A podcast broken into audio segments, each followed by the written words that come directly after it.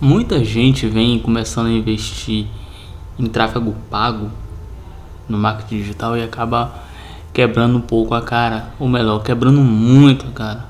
Eu conheço pessoas aí que estão investindo 500, mil, dois mil reais em tráfego pago e não tá tendo absolutamente retorno nenhum. Isso acontece porque muita gente acha, e quando eu falo muita gente, é muita gente mesmo, vem achando que o tráfego, o tráfego pago é basicamente ir lá numa plataforma, seja ela Instagram, YouTube, Facebook, chega lá, clicar no botãozinho de promover determinado é, post, né, determinado vídeo, determinado é, imagem, não importa, e pronto, acabou ali. O, o, o Instagram, o Facebook, o YouTube vai usar os scripts dele, vai fazer as, as coisas que tem que fazer, né? O, o trabalho que ele tem que fazer e pronto, final. Acabou. Eu paguei e vou ter resultado. E não é bem assim que funciona. Existem métricas a ser seguidas. Essas métricas, algumas pessoas elas usam métricas bem complicadas, outras usam métricas medianas. Eu aprendi uma métrica muito bacana que é muito simples. E que métricas são essas? Métricas que me ajudam a definir é, quanto eu devo investir baseado em qual resultado eu quero ter.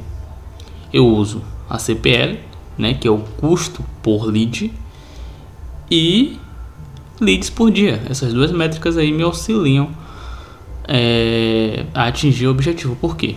Porque eu paro para analisar quanto vai me custar um lead, qual é o custo de um lead, né, diariamente que eu vou ter e quantos leads eu quero por dia para tentar chegar em um determinado objetivo, seja ele dentro de 7 dias, 14 dias, um mês. Então essas duas métricas é o que eu, é que, é o que eu venho utilizando e que mais dá certo. É bem simples, é bem tranquila é um, um cálculo bem tranquilo mesmo. E uma dica que eu dou pra galera é que tá investindo em tráfego pago, uma dica que eu dou é que vocês estudem um pouco, procurem saber mais sobre como investir no tráfego pago, porque você pode quebrar muita cara. Porque assim, galera, é, parem de achar que o tráfego pago ele é algo que você vai gastar dinheiro. O tráfego pago ele não serve para gastar dinheiro.